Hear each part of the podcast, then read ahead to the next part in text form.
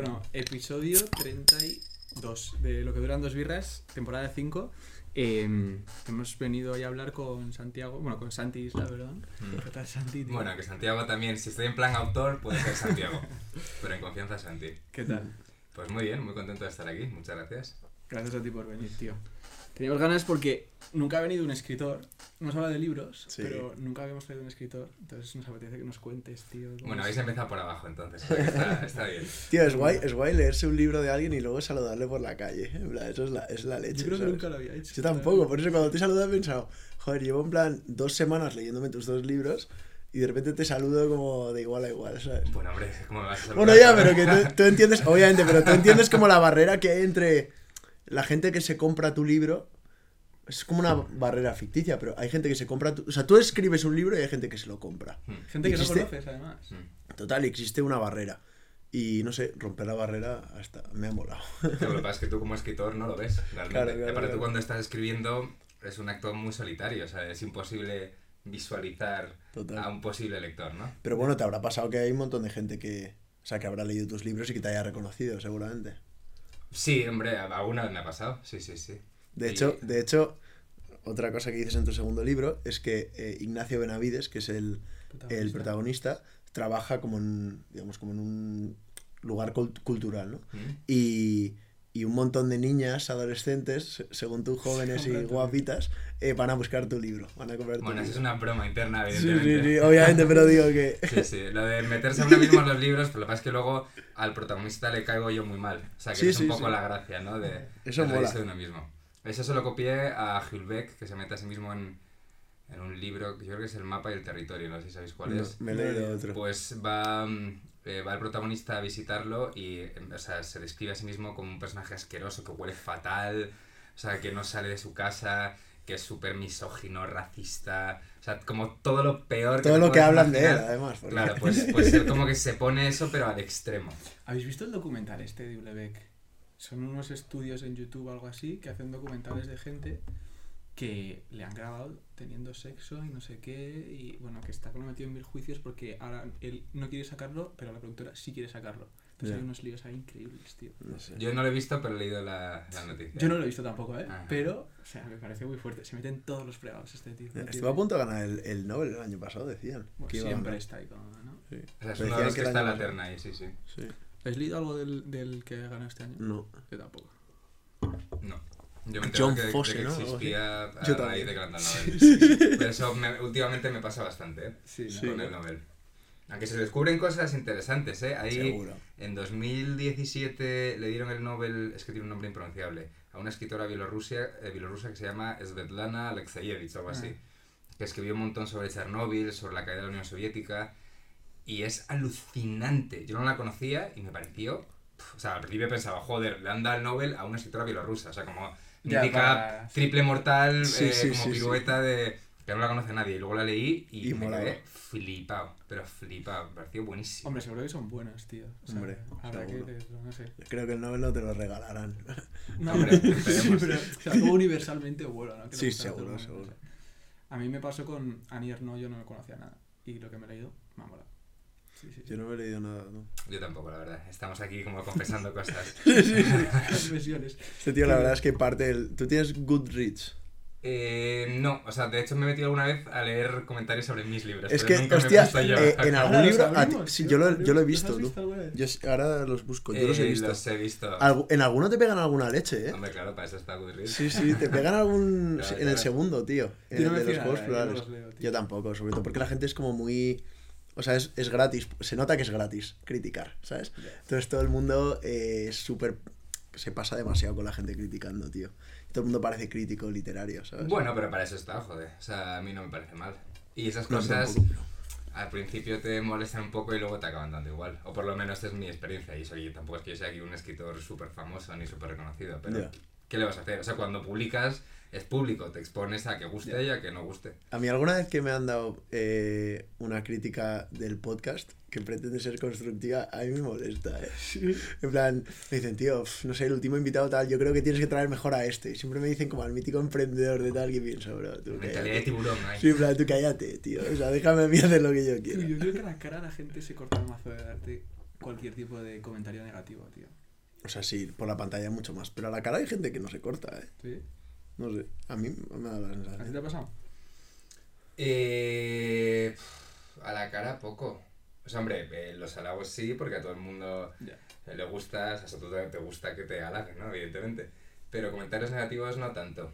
También es que es un poco violento. O sea, una cosa es que lo preguntes tú, ¿no? Que busques una opinión. Hmm. Pero que alguien de cero te pare por la calle o te diga, oye, me da mierda. Eh, tú, escrito". chavales del libro. Joder, o sea, hay que, hay que tener una personalidad muy determinada, ¿no? Para, para ser así. O sea, que no me- en persona no me pasa tanto.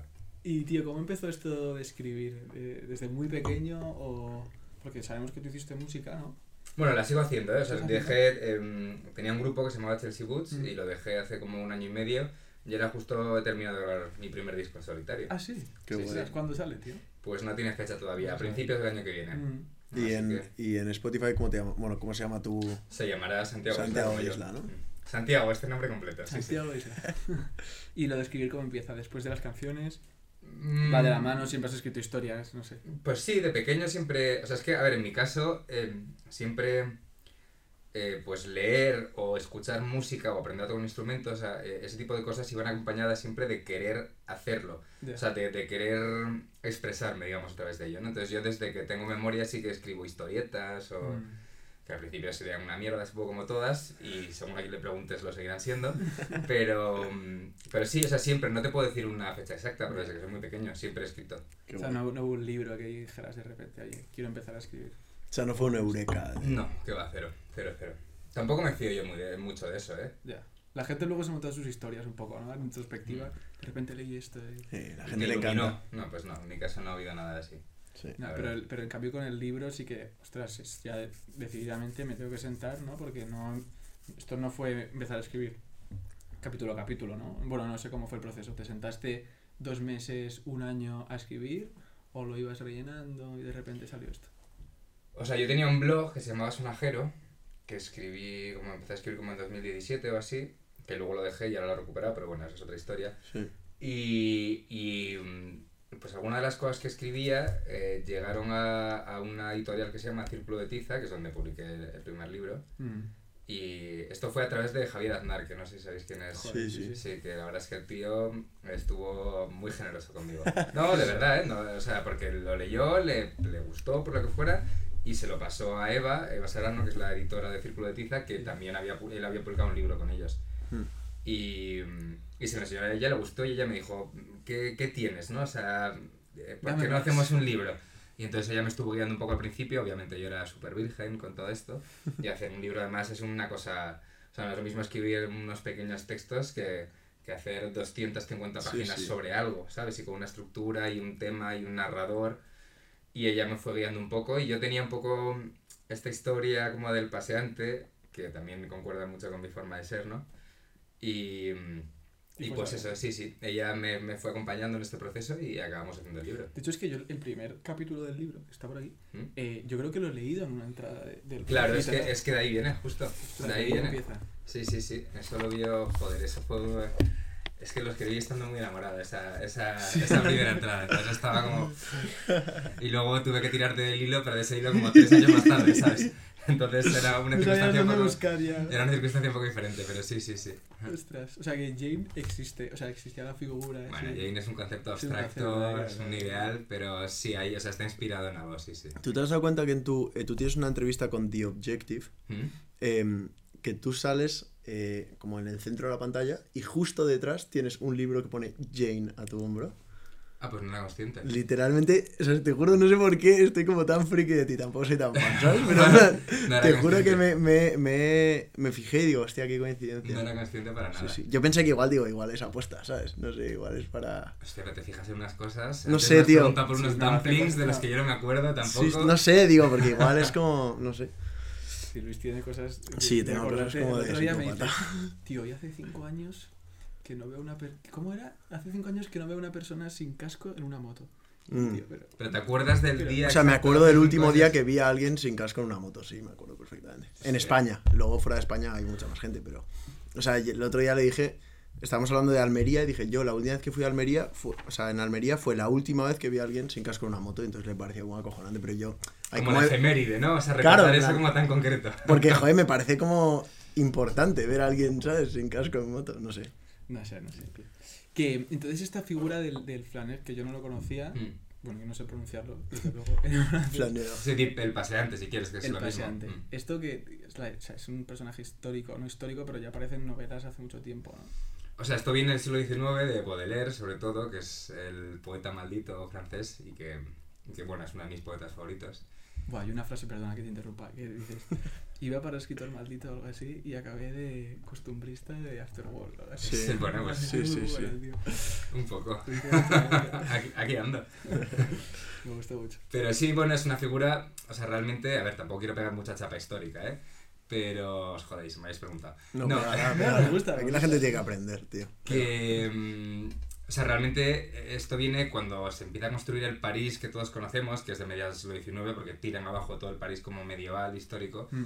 y mm, el, digamos que es la ciudad moderna no ya la ciudad eh, la metrópolis eh, millones de personas habitando en ella no entonces como que el, el flaneur es esa figura que, que se siente un poco perdido dentro de eso y cada vez no puede evitar salir al encuentro ¿no? de, la calle y de la gente, sino como si todo fuera una especie de escenario Como de teatro, ¿no? Claro, que han desplegado para él y está simplemente solitario, observándolo todo, maravillándose y a la vez sintiéndose un poco extraño, que yo es una relación que tengo mucho con la vida personalmente, o sea, eh, tengo curiosidad por todo y luego a la vez, quizás porque soy reservado, no puedo evitar sentir siempre una distancia con, Mm. con todo lo que me está sucediendo. ¿no? Yo Pues eso, es eso, igual. eso lo notaba en el libro de Buenas noches, porque, eh, o sea, tú hablas como del mundo como un escenario, literalmente Mm. en el libro, y yo esto lo estudié cuando yo tuve una clase de arte en mi Erasmus en Milán, eh, estudié el concepto del mundo como un teatro, Mm. de un tal Louis Manford, o algo así se llamaba, y entonces a mí me empezaba a interesar mucho como ese concepto. Y entonces el costumbrismo para mí es... O sea, que al final tú eres un costumbrista de, o de Afterworks o de lo que tú quieras. Bueno, pero- y eso lo dice el, el narrador, ¿eh? Bueno, No- sí, no pero- bueno, yo, exacto, pero- mucho, Exacto, ahora eso lo hablaremos seguro, pero eh, bueno, yo me considero un tío que me gusta admirar eh, o mirar eh, como las cosas del día a día, ¿sabes? Mm. Eh, pero noto que en tus libros, eh, al menos el, el- el protagonista entra en juicios estéticos, por ejemplo. Hay, una, hay un momento en el que eh, creo que estás en Moncloa y... o está en Moncloa, perdón, es que siempre me meto rollo autobiográfico y ahora tenemos que hablar de eso, pero el protagonista está en Moncloa y como que dice que que qué fea es como una escultura de no sé qué de la época de Franco o algo así. Mm. Y, y yo justo en ese caso estaba un poco en desacuerdo porque para mí el costumbrismo que yo entiendo es un costumbrismo que no entra en juicios estéticos porque para mí lo feo tiene su razón de ser, ¿sabes lo que te quiero decir? O sea, si algo es feo en la calle, eh, es feo por algo. Entonces como que lo admiro por feo. No sé si me estoy explicando, ¿sabes? Sí, pero o sea, si no quieres hacer una novela costumbrista, rollo canónica, pues no. No, no, no, o sea, no estoy criticando lo que ha hecho, ¿sabes? Estoy diciendo que, que mi, que mi, que mi... Además a la cara, ¿sabes? Sí, sí, es justo lo que quería me cago en la puta. No, pero lo que estoy diciendo es que, o sea, yo, por ejemplo, eh, a mí me gusta como el costumbrismo sucio, ¿entiendes? Como, yo qué sé, eh, esas pelis que te enseñan la realidad, imagínate, de un- del Marruecos más sucio, en plan de las de las costumbres más feas y más que se, que se esconden de los tabúes y tal. Mm. A mí eso es como lo que me, me- o sea, a mí eso me gusta mucho. Y me gusta tu libro porque te centras en cosas del día a día y en cómo el paseante va literalmente viendo la vida pasar. eh, pero siento como que entras en- o entra, perdón, en juicios estéticos como bastante categóricos, ¿sabes? Bueno, es su forma de ser también. Sí, sí, pues sí, sí. Pero. mm, o Y esto no es una crítica. No, no, no te rayes, que no te rayes, me parece muy bien. Pero, o sea, te entiendo perfectamente. Eh, por otro lado, no sé, eh, o sea, yo a mí hay cosas de Madrid que me parecen muy feas. Sí, sí, sí. Yo No, y a mí también, a mí también. Y, y que me encante Madrid, y que me encante pasear por Madrid, y que me encante Madrid como escenario, igual que a este protagonista, no significa que me guste todo puntualmente, ¿no? Y ya sé que tiene su razón de ser, pero yo no puedo evitar que si veo una cosa que me parece fea, sienta que es fea. Sí, no, eso es así. O sea- Pero, por ejemplo, la Plaza Mayor. ¿Mm? En el libro aparece como un sitio regulero, en plan dices buff, o dice buff, la Plaza Mayor, o sea, como que sitio como lleno de Mickey Mouses y de Bob Esponjas y no sé qué. Eh, o sea, eso también tiene un atractivo, ¿sabes? En plan, para reflexionar. Pero sí, pero que estoy de acuerdo, pero que, que haya eh, partes de Madrid que sean feas. Sí, sí, sí, sí, vale. Es parte de la identidad de Madrid, estoy Exacto. de acuerdo. O sea, Sí. y de hecho Madrid no es una ciudad grandiosa, ni mucho menos. Que, o sea, no es... O sea, no te voy a París, pero yo No sé, Roma. Barcelona es una ciudad como con una estética mucho más clara, Mm. más definida, o sea, más bonita, vamos, o sea, como que tiene más personalidad. Eh, también por eso está tan invadida por turistas, ¿eh? Que eso en Madrid no pasa tantísimo. Y la Plaza Mayor, pues yo supongo que es un poco decepcionante a veces, ¿no? O sea, me refiero, si tú... Ya, quien llega ahí con. Claro, tú eres un japonés que se cruza 18 horas de avión Para.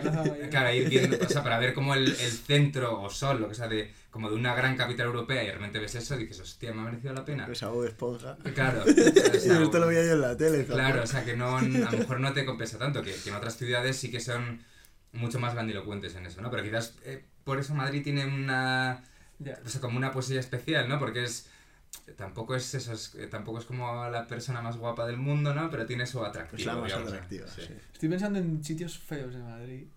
No sé- se vaya. me ocurre, tío, por ejemplo, los, los, los- el antiguo eh, edificio este, los enchufes. Bueno, a mí, de- eh, de el Colón. de Colón, hay gente que le encanta, a mí me parecía horrible y el nuevo me parece horrible. También sale en tu libro. O sea, El nuevo salen un montón de cosas. ¿eh? A mí es que, mira, la Plaza de Colón, joder, estoy metiendo una rajada de ahora de repente, pero la Plaza de Colón no tiene ningún puto sentido. O sea, porque al, lado al lado de la, del rascacielos este, lo que antes Sí. el enchufe, tienes como un edificio neoclásico, luego tienes como unos hoteles de los años casino por 50, ahí, ¿no? Claro, como una cosa brutalista. La movida esta que han hecho en el edificio de CaixaBank, que tiene como una especie como de enredaderas colgantes. Luego, el, o sea, el, el- como el obelisco este de Colón, que es bonito, pero, o sea, como que es un mejunje una cabeza de cosas. Sí, a mí me encanta la cabeza, ¿eh? que es Sí. de Jaume Plensa, eh, Julia se llama la escultura. Me parece lo más bonito de la plaza. Pero claro, es como una mezcla de, Mm, de cosas Sí. sin ningún sentido. ya, es cierto. Pero luego, por ejemplo, te vas a, ahí, bueno, justo al lado, Justicia, hacia la plaza de la ciudad de París, y a mí eso me parece. Bueno, yo creo que es mi zona favorita de Sí, es muy bonito, muy Muy bonito. guay. No sé, es chulo. O sea, Madrid, de cosas feas, luego también hay alguna iglesia, rollo. La Almudena. Tremendistas y cosas. La Almudena, por ejemplo, es feo, tío. Es fea, es como muy nueva. tú. Es fea, es fea. Sí, feas. Está como muy blanca. Es un decorado casi, ¿no? Parece. Sí, sí. Esa- Es cierto. Parece como una intención de crear algo que parezca así como viejo y tal, pero está como demasiado limpio, ¿sabes? Y cuando te empezaste a escribir el libro dijiste, no, yo quiero que Madrid sea como una parte principal. O fue una cosa, empezaste a escribir. Ostras, es que a mí lo que me mola es escribir de lo que estoy viendo paseando.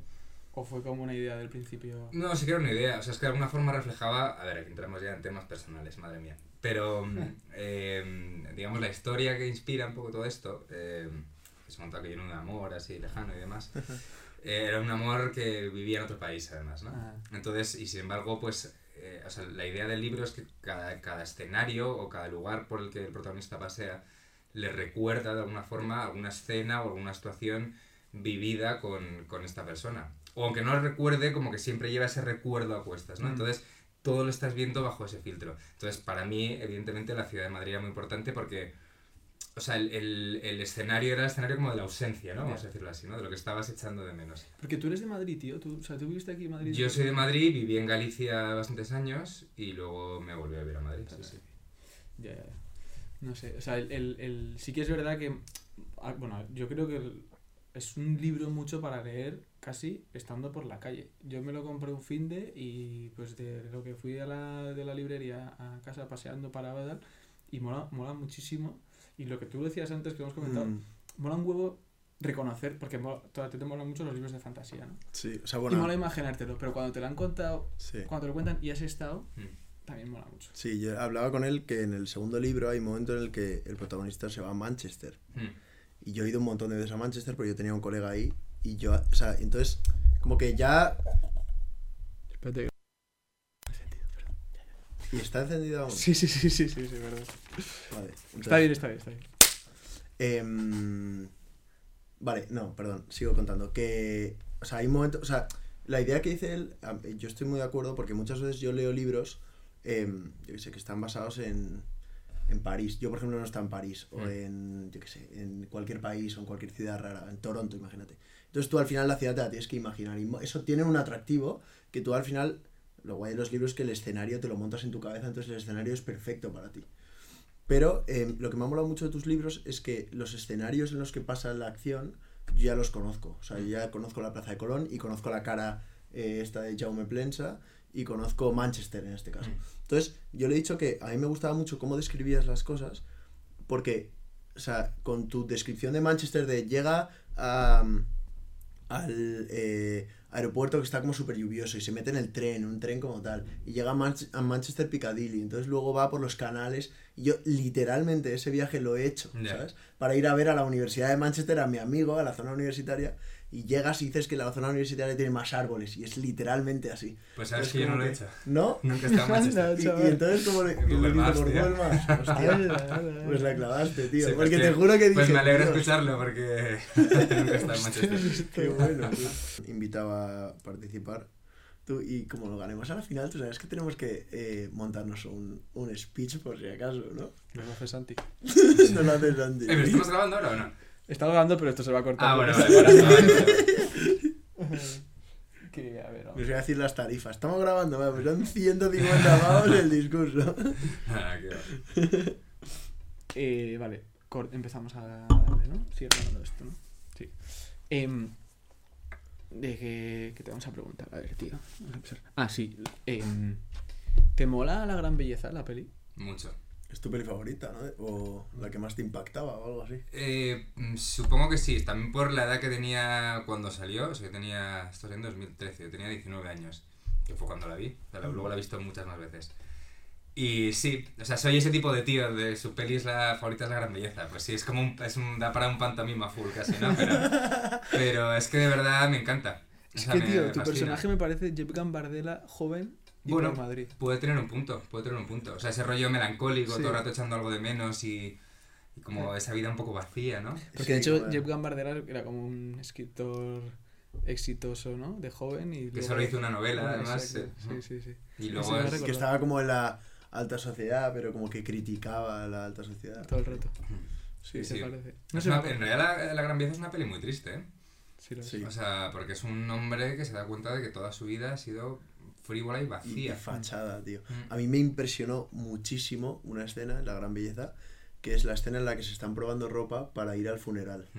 Y de repente dice, en el funeral, Bueno, es que es plan- como el acto social por excelencia. claro, es como el acto social por excelencia, eh, por excelencia, tú tienes siempre que mantener el decoro, nunca puedes llorar más fuerte que la madre y tal. Mm. Entonces sale él y como que se pone a llorar así de manera como súper notoria y coge el ataúd y... Mm. Buah, a mí esa escena me impresionó muchísimo, tú. Sí, me sí, rayó que te cagas. ¿Te gustó la peli de la mano de Dios? Sí, mucho. A ver, es que Sorrentino, en plan, no sé, se tira un pedo y se lo compra. O sea, te quiero decir que es que eh, voy ya entregado, vamos, entregadísimo. Eres muy futbolero también. Sí, me gusta mucho el fútbol.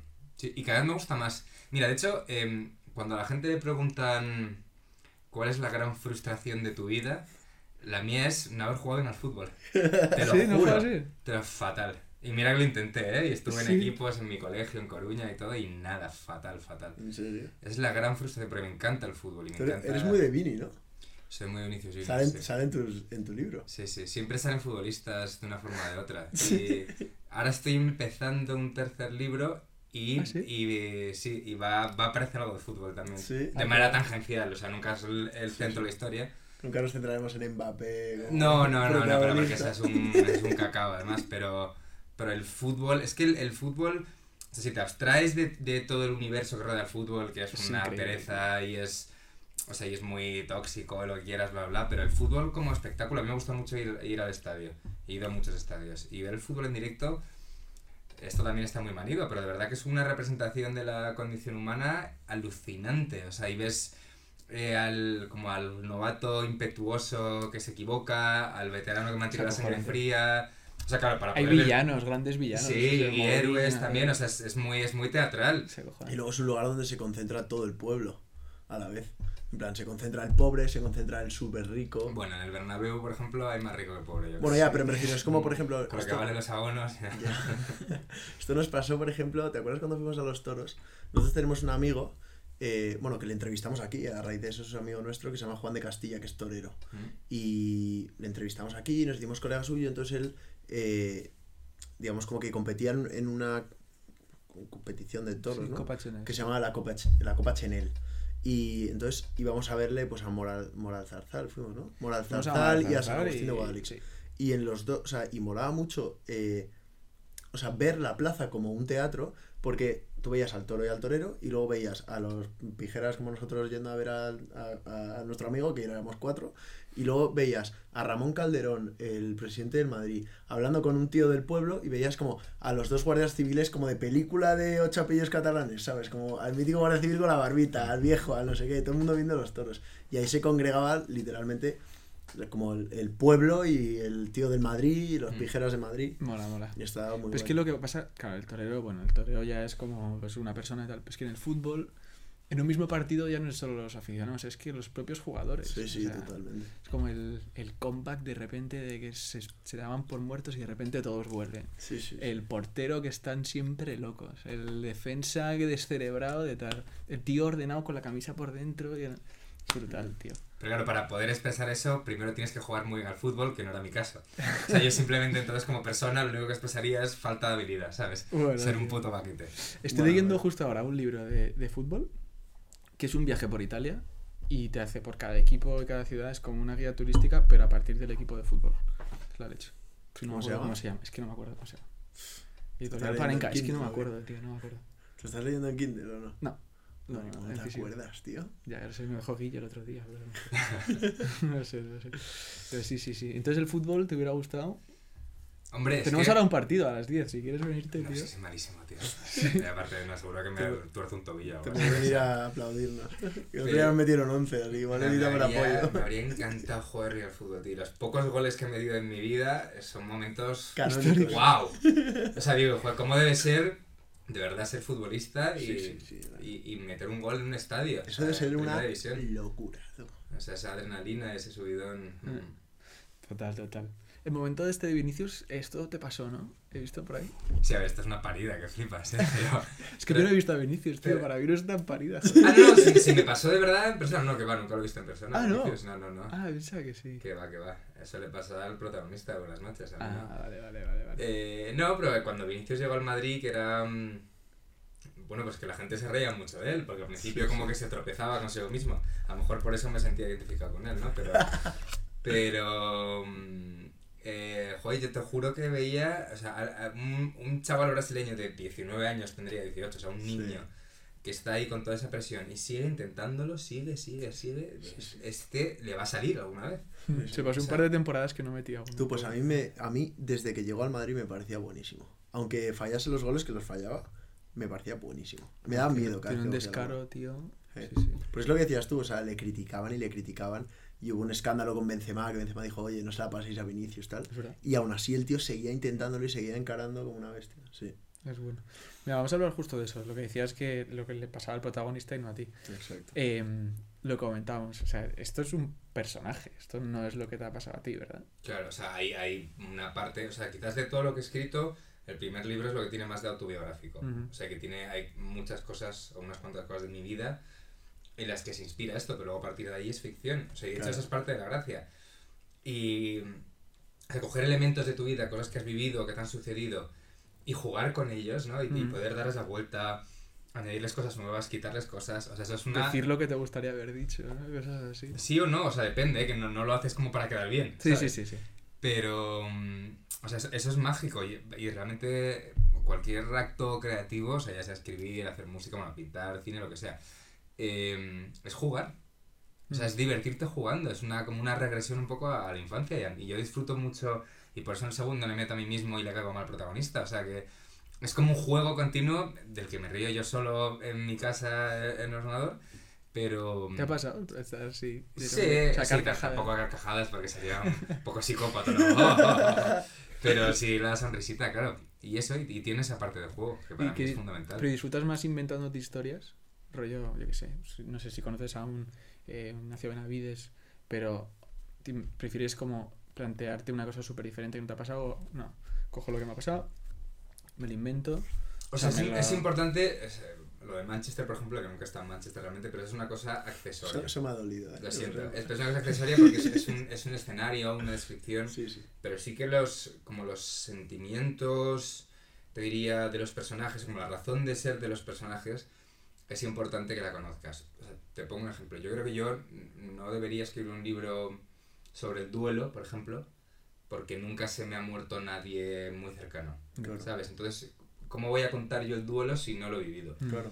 Pero yo qué sé, yo sí que he vivido el amor, por ejemplo. Entonces, y aunque esté contando el amor de una mujer de 50 años, imagínatelo, por ejemplo, yo no soy una mujer de 50 años, pero he vivido el amor, sé lo que se siente, ¿no? Sí, sé es la sensación. Puedes de- ponerte en sus zapatos. Claro, o sea, la vulnerabilidad, el, el nerviosismo, la ilusión, pues eso lo he vivido. Entonces, sí que lo puedo trasladar a, a una forma diferente, pero el, el sentimiento está ahí. Sí, qué guay. Porque Sí. yo es verdad que cuando me leí el primero, o sea, yo lo hablaba contigo, decía, guau, este tío me parece tan... Este, y decía, este tío me parece un costumbrista, pero son pijeras de puta madre. Y este me decía, me decía, no me lo decía, o sea, me refiero, no lo decía pa' joder, ¿sabes? Y este me decía, cabrón, porque es el personaje. Yo, que sí, que sí, pero digo, es que tiene que haberlo vivido para contar esto. Hombre, en este caso, personaje y escritor coinciden, son bastante pijos los dos. Sí, sí.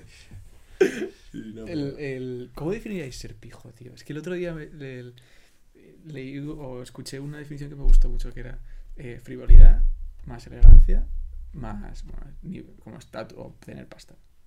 Pero la parte de frivolidad me parece muy importante. Es A que, ser tío, pijo. Es que para mí, es lo que hablaba yo con, contigo el otro día.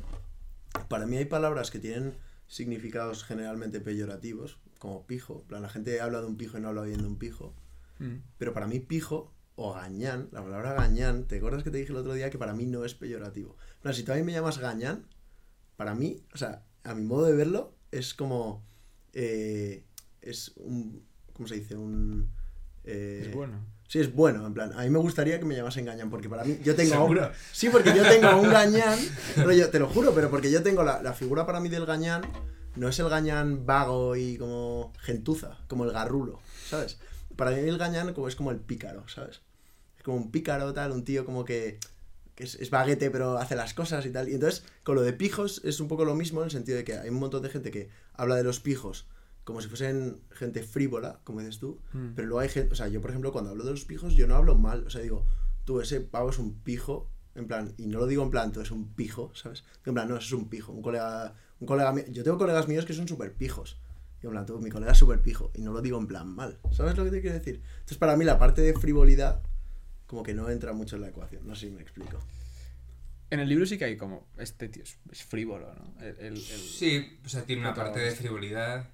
Sí, tiene una parte de frivolidad, pero también tiene una parte como muy. mm, O sea, que como sentimental, trascendental, un poco, sí. Pero vamos. sí, Pero yo sí. no, o sea, no creo que esté reñido las dos cosas. Ya. La frivolidad y, ¿no? O sea, se puede ser No, frívolo. no, totalmente. de, yo qué sé, pues, incluso estéticamente pues, te gusta esas cosas, te gusta comprar, yo qué sé. Y no está reñido con ser un tío que le gusta, bueno, O que sea, tiene por ejemplo, para mí un pijo frívolo es en el libro Julio Gasset. Mm, el segundo, sí. Claro, en plan, es un tío que, joder, que, pues, que va a restaurantes de tal, que es Mm. un tío que colecciona arte, que no sé qué, que tiene amigos como de la alta sociedad y que, ¿sabes? Mm. Como que puede ser un tío frívolo. ¿Tú en el pero- mundo audiovisual cono- conoces a personajes así? O sea, ¿está lleno de ese tipo de gente o es un poco ¿De qué tipo de gente? de- como este Gasset? Este, Que este te promete el que cielo y promete- luego no te coge el teléfono. O sea, te diría que en general, en... Bueno, no, no en el mundo visual en concreto, en general siempre hay, o sea, en, en todos lados hay como la figura del charlatán un poco, ¿no? Del...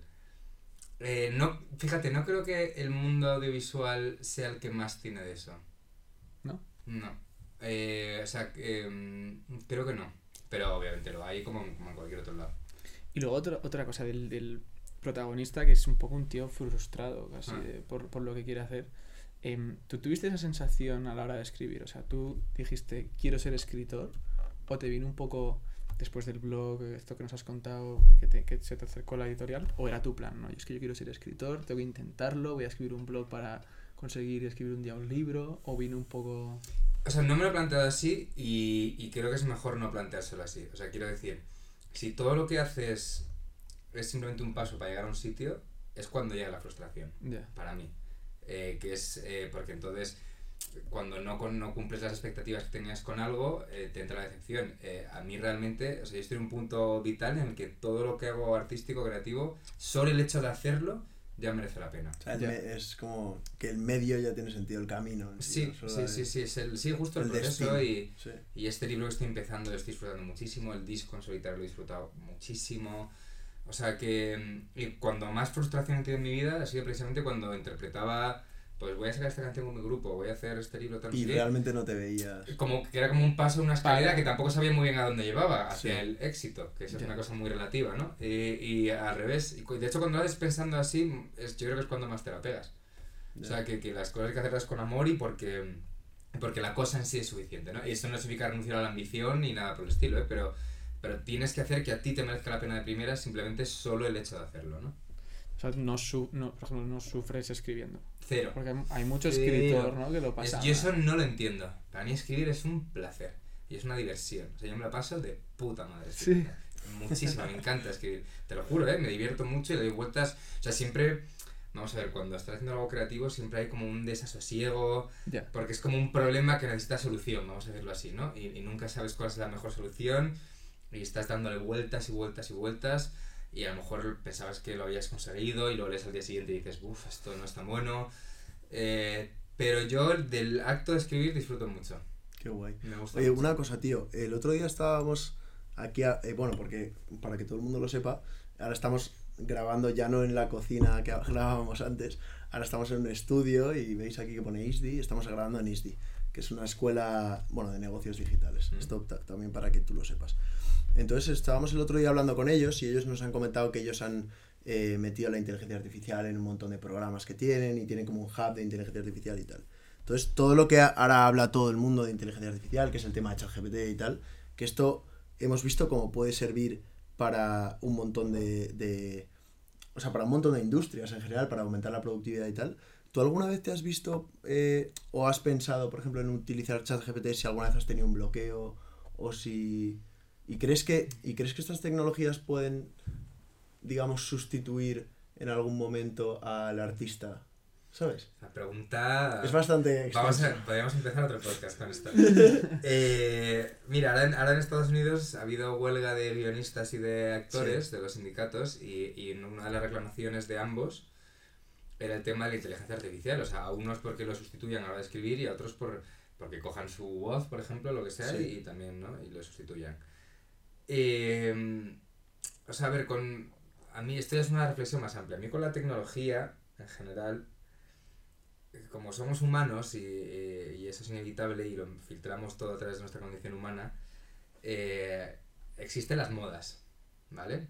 Que no creo que la inteligencia artificial sea una moda, pero eh, hace cinco años todo Dios hablaba del blockchain. Hace dos años Del todo el mundo hablaba del metaverso, que al final eran como los Sims casi. Sí.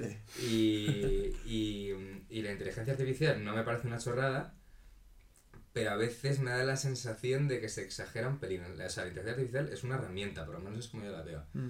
Y no, no creo que sea una nueva del conocimiento ni... También estoy hablando desde la intuición un poco, ¿eh? Pero bueno, eh, solo se puede hablar desde la intuición ahora mismo prácticamente, porque no es una cosa como que está muy en pañales todavía. Sí. Eh, o sea, sí que me parece una herramienta que puede llegar a ser muy útil. Yo no la he usado nunca, la verdad. Y es que el, el- Joder, a mí me gusta disfrutar también, entre comillas, del, de la falta de inspiración. No sé si me explico. O sea, me parece sí, necesario. sí, sí, te O sea, no, no hay que ser súper productivo siempre ni tener la respuesta a todo siempre, al revés. O sea, el- los momentos en los que estoy más flojo a nivel creativo me parecen muy necesarios también para valorar los momentos en los que estoy mejor y para formarme yo como, como escritor en este caso. Mm, Es que, tío, el otro día, bueno, yo trabajo en estos temas y tal, entonces estábamos viendo temas creativos de inteligencia artificial. Y mm, hubo un caso bastante sonado, que no sé si te sonará, a ti tampoco no sé si te sonará, de, eh, el premio Sony 2023 de fotografía, que lo ganó una foto que fue generada con inteligencia artificial. Porque las fotos, eh, o sea, fotografías, están como sub, o sea, están muy conseguidas, ¿sabes? Si tú a una inteligencia artificial le dices, mira, yo quiero una foto de tres chavales eh, en un podcast con un sofá así como de franela y con un neón de una cerveza y no sé qué, te saca una foto, bueno, no sé qué es esto. Como de cuero, ¿no? De cuero, sí, no sé. está- No sé, de franela. Em, y tío, entonces como que... a ver, Es que estoy haciendo preguntas muy amplias, pero... O sea, como que... Ahí yo creo, o sea, el tío cuando, además cuando ganó el premio, el tío dijo, oye, que yo no voy a recoger el premio porque es que yo no he hecho la foto. O sea, yo Pero, pero no he estoy de acuerdo, es una herramienta, pero igual que la fotografía versus la pintura, por ejemplo. O sea, tú a, a un pintor del siglo XVII, por ejemplo, Sí, hacía le- le- claro, le, le enseñas una cámara y, bueno, aparte de que se piensa que es el diablo, eh, diría, esto es como trampa. Sí, o sea, si sí, no, no, co- o sea, es trampa representar la realidad así porque la está representando literalmente. Entonces, por ejemplo, para ti una fotografía hecha con inteligencia artificial puede, o sea, puede ser igual artísticamente hablando o analizarse igual artísticamente hablando. es que el, Una- el proceso no importa, lo que importa es el resultado. O sea, por lo menos para mí. O sea, el proceso le importa al artista y a, y a los demás artistas que quieren saber cómo lo ha hecho. Pero al público le importa el resultado. O sea, por lo menos es mi opinión, vamos. Y creo que, o sea, tú te paras a ver cualquier obra de cualquier tipo y salvo que estés muy metido en ese sector y tengas mucho conocimiento técnico, solo te importa que te, que te emocione. O sea, pero yo, por ejemplo, en esto, perdón, ¿eh? que estoy hablando mucho. No, no, es que, estoy, es que estoy de acuerdo. Yo, pues tío, yo, o sea, yo estoy de acuerdo, ¿vale? O sea, es- o sea, claro, estoy de acuerdo con lo que vas a decir, creo. Joder. Porque, no, porque, joder, yo pienso, yo que sé, en arte moderno, por ejemplo. Y yo lo veo y, sinceramente muchas veces no entiendo nada. Exacto. Luego me lo explican, digo, joder, pues mira, igual sí que pues ya veo cosas. Lo que hay detrás tiene, o sea, le aporta valor al, al, al fin, ¿sabes?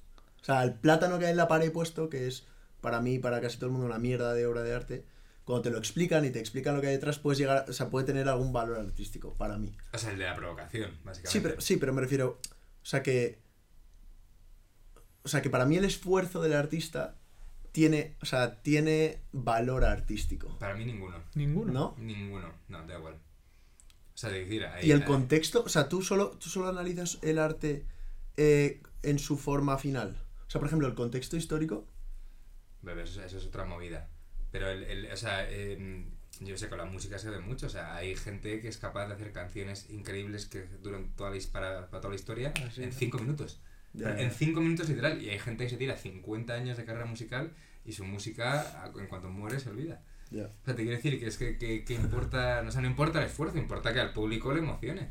O sea, y, y es triste y es muy frustrante también muchas veces, porque es, joder, me he echado aquí horas y horas y horas y no, y no he conseguido nada relevante y hay algo con una varita mágica, que la varita mágica es relativo, ¿eh? que esas cosas hay que entrenarlas y demás. Pero el esfuerzo que destinas a hacer cada obra, ¿qué, qué, qué más da? Por, esa es mi opinión, por lo menos, ¿eh? Ya, pero, o sea, yo sé que eres muy fan de Calamaro. Hmm. Luego, por ejemplo, te cuentan eh, cómo escribió el, el disco de Honestidad Brutal y mola más. O sea, a mí sí que me mola el saber la historia de Pero te cómo- mola porque te gustan las canciones, si las canciones fueran malas te daría completamente igual. Ya. Sí, pero Puede te ser. añade algo bueno, te lo añade. Claro, pero eso ya es como el envoltorio, que lo importante es cuando lo abres y es el regalo. Ya, O si sea, es una mierda. Ya, es es una- verdad. claro, o sea, habrá mucha gente que se haya drogado lo mismo, que haya estado dos años sin dormir, Sin dormir, y ¿no? sé qué tal, pero como hacen canciones malas, pues te la suda su historia. Sí, sí, sí, sí, sí. O sea, que es que es el, el importante es el resultado. Eh, De Calamaro te has visto, tío, un documental que hay. Creo que está en filming. Que cuenta como su vida, cuenta los tres discos más importantes: El Salmón, Honestidad Brutal. Pero el que hace con Nati Peluso, Sí, ese. es- pero está en Disney, sí, sí que lo he visto. Sí, que lo he Eso es visto. muy bueno. sí, sí, yo soy un frito de calamaro, pff, Sí. heavy, sí, sí, me encanta. Lo he escuchado todo mil veces. Le vi, uno de los mejores conciertos que he visto en mi vida fue eh, este verano pasado en las noches del botánico. Ah, sí. Que tocó ahí y, y me pareció. ¡Wow! Aparte lo montó como un karaoke. O sea, en plan como que enganchaba un estribillo tras ocho. Es de- verdad, yo lo escuché de- también este verano. Hit, hit, hit, hit, hit. Y era una canción de muchas canciones. Sí, sí, sí, era la hostia, la hostia. Me, me parecía increíble. Qué guay. ¿Y otras así referencias musicales que te gusten? De gente. Joder, no, otro podcast más. Podemos hacer una parte 2. Pues mira, uno, uno eh, en... porque Buenas noches tiene una parte de París y también sale en el segundo libro, o sea, uno de mis grandes ídolos es Serge Gainsbourg, el, el músico francés, no sé si lo conocéis. No, El, el que era mm, eh, Muy- pareja de Jane Birkin. Muy feo. Muy feo. Que canta muy bien, sí, sí, sí. Este era. eh, que es un poco como el Baudelaire del siglo XX en Francia, básicamente. Y ese es uno de mis grandes ídolos, yo creo. Y eh, tuvo una vida muy peculiar, triunfó tardísimo, era mega provocador, mega provocador, muy valiente, muy frívolo también. Es que. Eh, o sea, jugaba en- en- con esa fina línea, que es una cosa muy francesa, por lo menos yo lo interpreto así, ¿no? De, de ser muy profundo y a la vez muy frívolo, ¿no? A mí me gusta eso. Y, o sea, y jugar con todo, eh, no sé, hizo desde una versión reggae de la marsellesa que estuvo amenazado de muerte, hasta una canción sobre el incesto cantada eh, a par con su propia hija, o sea, cosas de ese palo, ¿vale? Sí, sí, sí. Pero a la vez eran canciones maravillosas y la mayoría de casos eran canciones de amor, o sea, era, y su historia con Jane Birkin, dentro de todo lo que lo rodea, es una historia de amor, o sea, que, que, que me gusta, me gusta mucho. Este, de hecho, en mi casa, en el salón de mi casa, tengo una fotografía suya que es como yo de grande, yo creo. ¿Sí? Sí, sí. Qué bueno. Ah. Qué bueno. Sí, sí. Luis es que es muy aficionado del, del drill. Del drill. Hostia, Esto, esto es muy buen giro, ¿eh? muy poco poético, tío. Sí, siempre lo digo. Muy poco poético, pero como yo soy un aficionado del costumbrismo sucio, pues me tiene que Te gusta, gusta... Me gusta Tío, te quería, te quería que preguntar, porque trae aquí em, biografías de, de, de, em, eh, músicos. ¿Mm? Si nos puedes recomendar alguna, tío. Yo, estas me gustan mucho. Pues me he leído muchas y, y he de reconocerte que, mm, que tampoco soy súper fan de las biografías de músicos, pero me parecen muy parecidas todas entre sí. Anda. O sea, em, el- la- me da la sensación de que, ahora te recomiendo alguna, ¿eh? pero me da la sensación de que todas, todas las historias son iguales, que bueno, que eso se puede decir de la vida de cualquiera, ¿no? Pero eres joven, tienes un talento especial, llega el éxito, em, te drogas muchísimo, se va de las manos, una época de bajón y luego tienes un resurgir y ya encuentras, empiezas a hacer yoga o algo así y como ya encuentras la. O sea que siempre el proceso es un poco Sí. el un mismo, ¿no? valle y un... Sí, pero pues mira, eh, que me guste mucho, me gusta mucho una biografía de Leonard Cohen que escribió Sylvie Simmons, que no me acuerdo cómo se llama ahora mismo, pero esa es buenísima y aparte era un tío muy peculiar. Y luego una que recomiendo muchísimo, eh, ¿sabéis qué grupo era? Un grupo californiano de los 60-70 que se llama Crosby, Still and Nash, que luego fueron Crosby, Still, Nash and Young, porque se unió Neil Young. Me suena, pero. No. Pues eh, o sea, es el momento álgido del movimiento hippie en California. Entonces Graham Nash, que era el único músico inglés de, de todos ellos, eh, se fue a vivir a California como el 67-68 y esta biografía se llama Wild Tales y, cuenta como toda su experiencia. Es una puta mar... Es, de verdad es vivir el movimiento hippie desde dentro y para, o sea, del que fue uno de sus iconos, ¿no? Y de y del amor libre, las drogas, pero a la vez como con un rollo muy como muy inocente, porque el, el momento hippie era muy inocente y muy fraternal y, eh, amor, o muy sea, auténtico, ¿no? Sí, este estuvo, este fue novio de mm, ay por Dios, nunca me acuerdo, joder, que memoria con los nombres, de otra cantante mitiquísima de la época. Eh, mm, me sale Janis Joplin y no es Janis Joplin. Bueno, luego me voy a acordar. Pero cuentan su historia de amor que es una maravilla. O sea, es una maravilla. Se fueron a vivir juntos los dos. O sea, ¿Te gustan las historias de amor, eh, tío? sí, mucho. Soy muy romántico, tío. Soy muy romántico. Qué bueno, qué bueno. Qué Yo, yo te recomiendo esta. eh. No sé si te la has leído. Porque no es. O sea, es una desgracia tras otra. A ver. Eh, es un tío con una vida de que. Pues. Se le muere. Se le muere a toda la familia siendo. Se muere el padre siendo joven. Su padre era un físico teórico increíble Vale. que, que crea la teoría esta de los múltiples universos Mm. nadie le cree, mm, no consigue ser, no consigue vivir de eso, vive- trabaja como ingeniero que para él era lo peor. Bueno, la historia es increíble. Su, su, eh, su prima está en el 11S, en el- uno de los aviones, unas cosas, unas desgracias, tío. Eh, muy bueno, muy bueno. No, no, Es muy dramático. muy dramático, extremadamente dramático, sí, sí, sí.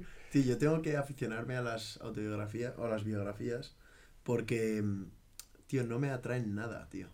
Porque ya, ¿sabes? Yo lo hablo contigo mucho. Eh, yo tengo un problema, no sé si un problema, pero una condición que yo nunca eh, hago ídolos. En la sociedad no tengo ídolos. En plan, a mí la vida de otra gente... mitómano.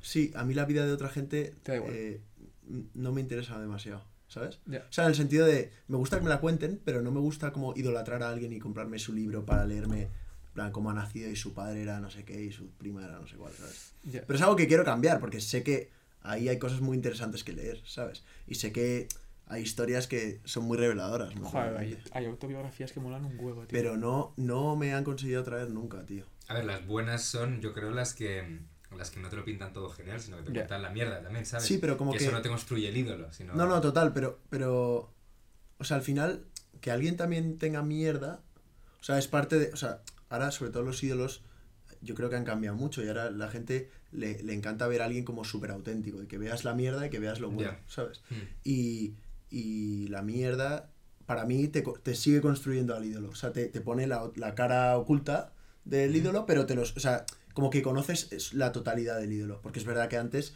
tú cuando veías a un famoso eh, solo veías la fachada del famoso en los conciertos o en las fotos y tal, pero ahora ha cambiado mucho el mundo, ¿sabes? Pero a mí me sigue sin atraer, tío, eh, la vida de la gente. O sea, hostia, léete la biografía de, de Agassi.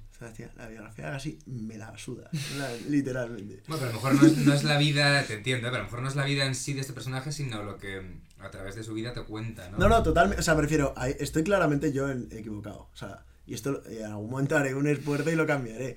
Porque yo leo, ¿sabes? No es que. sea Yo leo, ¿vale? Es que Un garrulo. O yo sea, me leo. refiero que no soy tan No es que garrulo. ¿sabes? engañado, ¿no? Pero es un Exacto. gañán. Engañando soy, pero un garrulo no. Em, pero, tío, las autobiografías no. Y tú y yo en ese caso somos muy distintos. Vale, tú sí que tienes muchos encanta. ídolos. Y eso está bien. Bueno, muchos ídolos. O sea, a mí me gusta mucho seguir la carrera de la gente. Por eso, por eso, que a mí es que no tío, me, no me interesa. Ya. No sé por qué. Estoy- Sí, sí, a mí sí, por ejemplo, la, la peli de Zetangana esta, me encanta verla, por ejemplo. Ah, yo no la he visto, pero me la quiero ver y, y me encantará. Está muy bien, Está muy joder. vendido también. Si te mola él, que a mí me encanta, pues tío, me parece la pera. Y enterarte ahí como a una gira y no sé qué. O sea, no sé. Sí. Me mola seguir la, la trayectoria de gente. Eso es guay. Y cuando lo cuentan ellos, eh, me parece que mola mucho más. El- la de Buñuel, que has dicho que te viste la peli, es una Mm. pera, tío. O sea, ¿Qué peli de Buñuel? Me vi la que. O sea, tú te encontrabas a.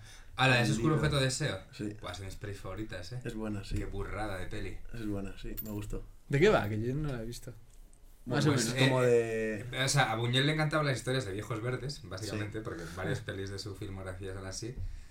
Y, pero en este caso es, eh, es un viejo verde al que... Es como una fe fatal. Sí, lo- bueno, pero el objeto de su deseo, que es una chica joven, eh, él está todo el rato como engañándolo a él para, para conseguir cosas, ¿no? Básicamente. Entonces, está aprovechando ella de él, en realidad. Mm. Y la gracia, o sea, la gran gracia de esta peli, que fue su última peli, es que eh, eh, a, la, a la protagonista la interpretan indistintamente dos actrices Tú, diferentes. me rayé Ah, un huevo con Eso eso. es, pero eso es, eso es el puro surrealismo. O sea, de repente eh, ves, ves un plano en el que está entrando a la habitación Ángela Molina, que es una de, una de ellas, Sí. cierra la puerta y la que entra a la habitación es Carol Bouquet, que es la otra actriz. Que aparte tampoco se parecen mucho No, no, físicamente. no, no se parecen nada. O sea, son como... Pero es, eso lo que te da, lo que te genera, por lo menos a mí, o sea, eh, te pone en la piel del viejo verde, que es Fernando Rey, eh, porque eh, solo ves como una mujer cambiante, completamente misteriosa, sea, nunca Sí. sabes lo que, te, lo que te va a llegar, ¿no? Lo, que- lo que esperas. Sí. Y es ese misterio y esa indefinición lo que hace que caigas por ella y lo que ella se esté aprovechando de ti, en realidad. Yo estaba totalmente de acuerdo con eso, de hecho me rayé porque al principio sale esta Carol Bouquet Ajá. y luego hay un momento en el que sale Bailando Sevillanas, que es lo que hablas tú en tu libro, Ajá. y sale Ángela Molina. Entonces yo un momento que digo, hostia, no- es la misma. Claro, claro. Pero al principio digo, nada, debe ser que me, me he rayado o como bestia de sevillana, o sea, se habrá Claro. peinado distinto. Entonces ya veo, voy viendo, y yo rayado, me llegué, o sea, estaba hablando solo en casa, me la vi ayer. Yo que no es la misma, tú me levantaba la tele en tú qué coño está pasando, paraba la esta, y al final me di cuenta que no es la misma. Y entonces lo pensé como tú, un poco el, hecho de, eh, o sea, la figura de, o sea, todo esto de cambiar a las mujeres como para, em, o sea, como para demostrar que el hombre estaba tan perdido por la mujer que realmente daba igual quién fuese porque estaba tan perdido por ella. Luego me leí la intrahistoria, no sé si es tan poética, porque se ve que habían contratado una, me parece que era suiza o algo así, que se llamaba como María Schneider, A Romy Schneider. O Romy Schneider. sí. y se ve como que era una gran actriz y tal, Mm. pero Buñuel no se llevaba bien con ella, o no le gustó cómo actuaba o algo así. Y entonces eh, hizo como que abrieron casting, y entonces se ve que había dos chicas, y entonces les hicieron a las dos chicas, hasta Ángela Molina y a la otra, eh, hacer como una escena, y lo hicieron también, que dijeron, hostia, mira, pues las dos, me gustan las dos. Entonces, pues indistintamente, de hecho, porque yo, yo a veces decía, hostia, porque es verdad que solían como romper la escena, o sea, una escena entera la hacía una, Y luego otra escena entera, rollo un cambio de escena brutal, lo hacía otra. Pero hay, al final de la peli hay escenas que literalmente es un cambio de cámara y cambia la mujer. Sí. Sí, es interesante esa peli, sí. Y su surrealismo, que luego eh, Claro, le, hemos dado una explicación, pero la gracia del surrealismo es que es irracional. Sí, sí, O sea, que no hay una explicación lógica de todo eso. Sí. Qué película, chaval. A mí Ángela Molina, eh, bueno, que, que eso, eso sí me pasó de verdad, eh, lo del encuentro con ella. Sí, Ángela Molina de mayor, que ahora tendrá Sí, unos es- 70 años o así, 70 Sí. muchos, es de las personas más guapas que he visto en mi vida. Sí, un rollo guay, sí. O sea, es una, es, de verdad que es como Tiene un, pelo muy largo y tal, es ¿no? como un, como un ser de otro planeta, de verdad que no sé cómo- es que ni siquiera es guapa, es como celestial, o sea, es, es una cosa muy curiosa, muy curiosa. bueno, y otras pelis de Buñuel que nos puedas recomendar. Jo, así, pues todas, no sé. Es que me gusta mucho Buñuel. Mira, uno, el mejor libro de memorias que me he leído en mi vida es eh, El de Bu- Mi el último de Buñuel. Mi último suspiro. Es Increíble. el mejor, porque no es un libro de memorias realmente, es una... Se inventa Empezaré por un montón de cosas, luego visto. Y, y, y sí, hay, y, o sea, dedica más tiempo a contar, en plan, las bromas que se hacía a sus amigos eh, y sus sueños que, que las pelis que había hecho, que eso es como lo que en teoría le interesa a todo el mundo. Sí, sí, sí. Es el mejor libro de memorias que me he leído en mi vida, Sí, yo creo. sí, sí. último suspiro. Es completamente surrealista, ¿eh? Mola mucho porque también cuenta la vida ahí en la, en la ¿cómo se llama? La Academia de Estudiantes, no me acuerdo. La residencia de estudiantes, sí, con Lorca y con con Dalí. Dalí. que luego se cabrea, que te cagas con Hmm. Dalí. Es buenísima, buenísima, me encanta a mí también. Yo creo que es mi favorita también, de autobiografía. Sí, ¿no? Empieza por ahí, que es que es muy poco... Te va a bio- gustar, te va a gustar. Es muy poco biografía, además. O sea, eh, cuenta otro tipo de cosas. O sea, Sí, no sí, es como nada canónica, en plan, 1948 dice esto, no. O sea, es, eh, no tiene nada que ver con eso. Nice. Sí, luego hay buenas pelis también de la vida de, de gente. Estoy pensando, la de Johnny Cash, me acuerdo siempre. Eh, Las biopics. sí, a mí me molan. Eh, a mí me aburren también. ¿Te aburre? A mí me suena aburrir los biopics también, estoy de acuerdo. O sea, bueno, depende, pero... No, no es el formato que más me gusta. A mí tampoco. Es que me parece, tío, que si yo hiciese una peli o alguien hiciese una peli de mi vida, uno. Todo sería épico, ¿no? Un, sí, uno. Todo sería épico. Dos, no tendrías ni puta idea. En plan, realmente, ¿sabes? O sea, mi vida de fachada, tío, o sea, mi vida de puertas para afuera es bastante distinta de mi vida en mi cuarto solo, ¿sabes? O sea, eso ent- entiendo que le pasará a todo el mundo. Mm. Entonces, cuando una persona de fuera hace una peli sobre ti, se centra en las cosas súper guays que ha hecho Javier Gómez cuando, joder, pues tiene un podcast que es la polla y tiene invitados que son famosos de la hostia y tiene no sé qué. Pero, o sea, Javier Gómez cuando llega a su casita y está en su cuarto y abre el libro de no sé qué, es un tío muy distinto, ¿sabes? Entonces, como que me parece una manera muy poco realista, o sea, muy poco real Eh. de contar una Pero historia. ti te moló, por ejemplo, la de este Phil Knight, el fundador de Nike. Sí, Pero sin más. Eh, esto nuevo que estás preparando, si nos puedes contar un poco de, de- qué, qué esperar. O sea, estilísticamente no es muy diferente a lo que venía haciendo con mi anterior grupo. Eh, quizás es un poquito más clásico, la verdad, que luego lo pienso en perspectiva. Eh, pues mira, voy a decir una, una obviedad, que es que es mi disco más personal. Como es mi primer disco, también es mi disco menos personal, ¿no? Pero mm, es un disco muy narrativo, o sea, lo, he intentado enfocar mucho desde la perspectiva de un poco del escritor, ¿no? De, de, de la narración que se va contando. Entonces es... eh, o sea, digamos de alguna forma, es como, como si el disco fuera un libro y cada canción es un capítulo. ¿Ah, sí? Más o menos. Tiene un punto como conceptual. Como ópera rock, casi. No ópera rock porque no es tan grandilocuente ni... Pero tal, cuenta una historia. pero cuenta un poco una historia, sí. Qué bueno, Ujú. qué guay, qué guay. Pues habrá que escuchárselo, ¿no? Hombre, eso espero, ¿no? ¿y cuándo crees que sale? ¿Principios A principios del año que viene empezar a sacar cosas, sí, porque ahora estoy, he terminado de grabarlo, pero ahora vienen los vídeos, o sea, hay como un... Y luego como, como un poco mi obsesión ahora, entre comillas, como os he contado, es disfrutar las cosas mientras Mm. las hago. Estoy intentando hacerlo más tranquilamente, con más calma, Sí. o sea, recreándome un poco, dándole vueltas a todo, o sea, y, y creo que eso repercute positivamente en mí porque lo disfruto, evidentemente, pero también en el, como en, en el producto artístico, vamos a decirlo así, Si solo tuvieras que ya hacer canciones o escribir libros, ¿qué te molaría más? escribir libros. ¿Sí? Es que lo que más me gusta de la música es escribir canciones también. Ah. O sea, lo que más me gusta es escribir, ¿Y básicamente. la- alguna vez le has escrito canciones a gente? ¿Eso qué significa? ¿Para otros? Sí. No. ¿No? No, y justo con las canciones no sé si sería capaz, la verdad. Con, con escribir eh, mundo, guiones eh, o literatura o artículos, lo que sea, eso sí creo que sí que podría, pero música... No, sé por- no te lo sé explicar, ¿eh? No, No. te sé explicar por qué. Quizás porque nunca lo he hecho, ¿no? Pero mm, no, no, no lo he hecho. ¿Y tu, y tu curro de ahora, que bueno, que es tu trabajo de verdad, este que hablas en tu, en tu libro, eh, exactamente qué es? ¿Curras como en temas de cine o qué?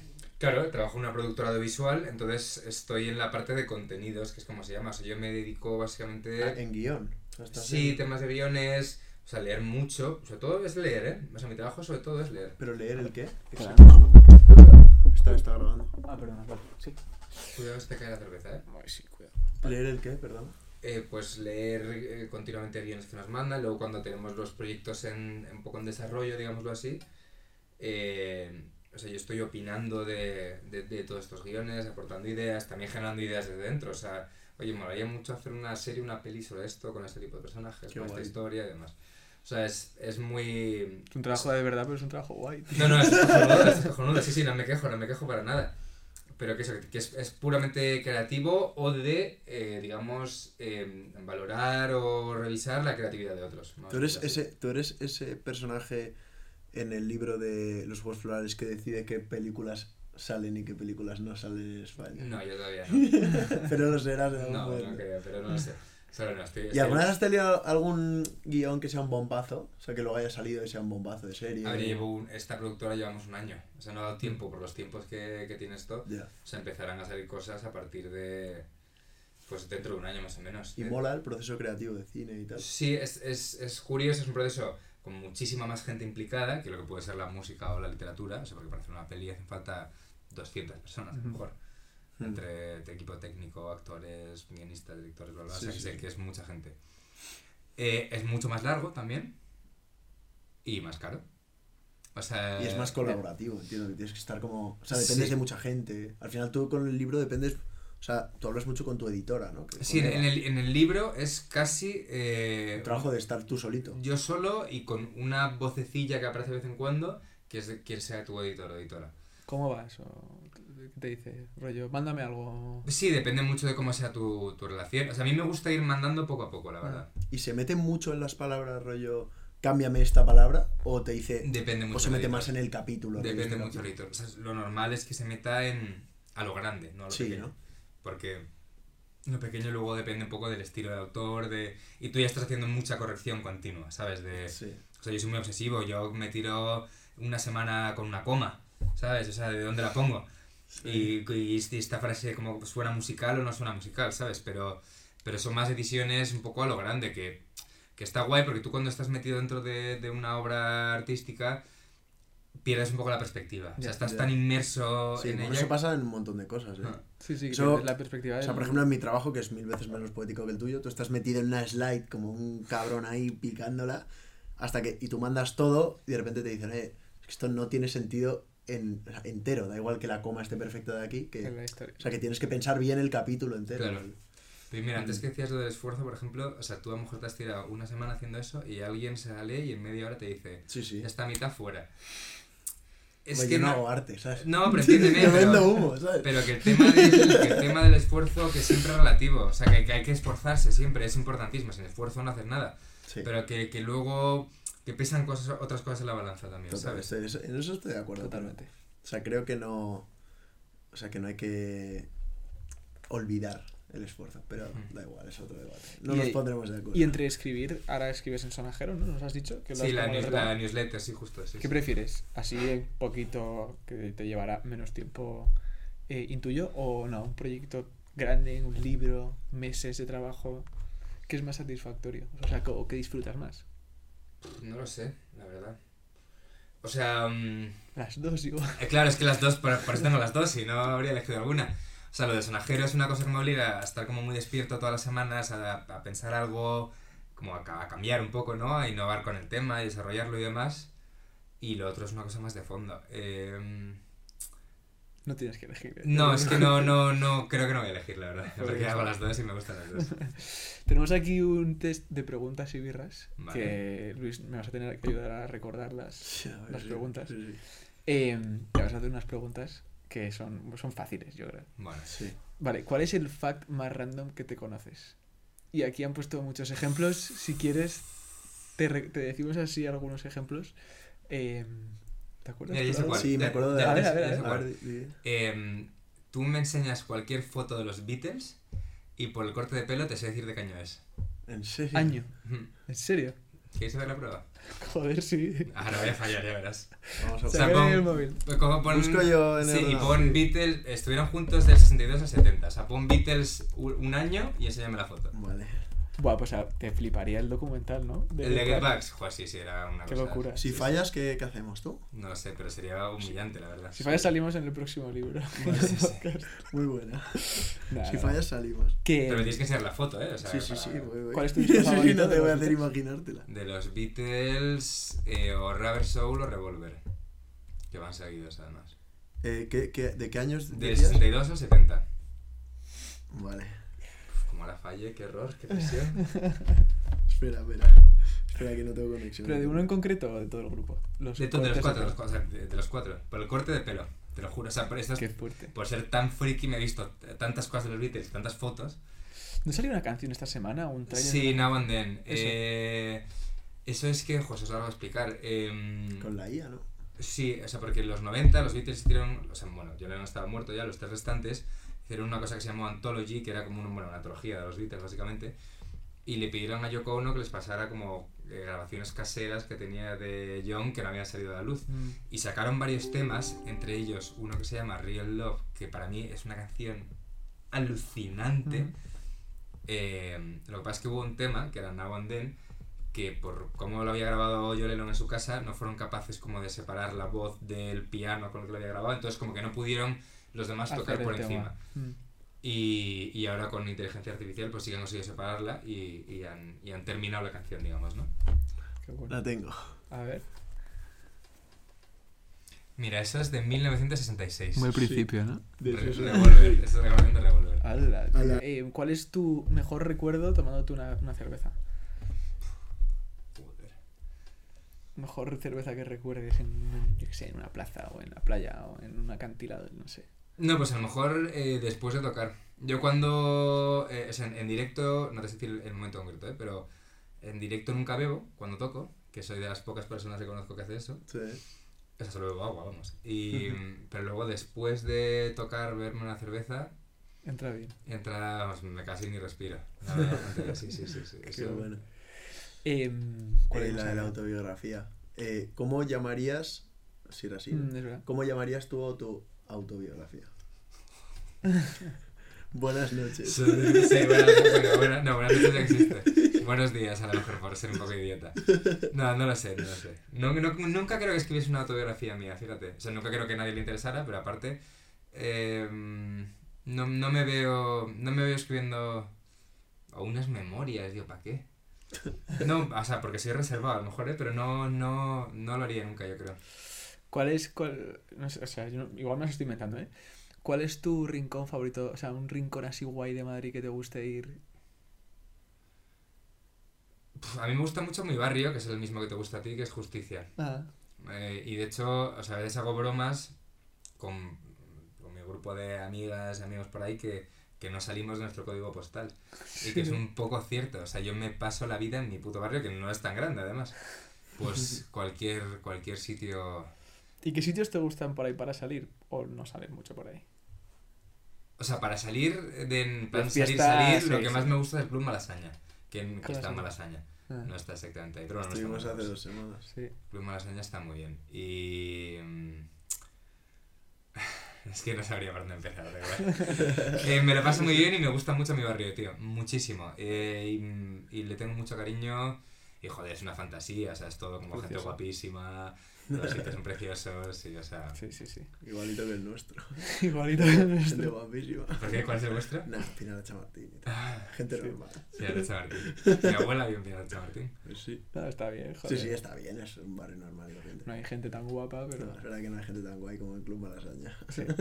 Em, no me acuerdo de más preguntas del test, tío. Eh, yo tampoco. No, ¿no? Pues igual lo tenemos que dejar por aquí. Sí. Me voy jodidísimo con lo de la segunda foto de los Beatles, eh. Te voy a pedir que lo tío. cortéis, de hecho. Es que se nota, quedar solo con la. se o sea, nota que no me conoces porque yo es que en cuanto he dicho otra foto digo, perfecto, no cambio de año ni de coña. O sea, he hecho bastante psicología. Aún así, uf, bueno, me voy a callar, da igual. Sigues dudando, ¿no? Sigo Dudas. dudando, me fío más de mí mismo que de Google, pero bueno. Bueno, me Oye, pues bien. un placer, tío. Santi. Igualmente. Me encanta, bueno, nos ha encantado Sí, esta conversación, yo creo. sí, sí. Muy Y, divertida. Bueno, todo el mundo se puede tomar la tercera en casa. Exacto, la tercera Eh, para que se la tomen escuchando otro episodio. Tienen 31 episodios y dos libros. y un par de libros, eso es. Los Juegos Florales y Buenas noches, que a nosotros nos han encantado y somos críticos feroces, ¿eh? Que Sí, sí, No entréis en Goodreads, de ellos. No, no, no, no, exacto. Eh, Bueno, tío. pues nada, tío, un placer. Igualmente, muchas gracias.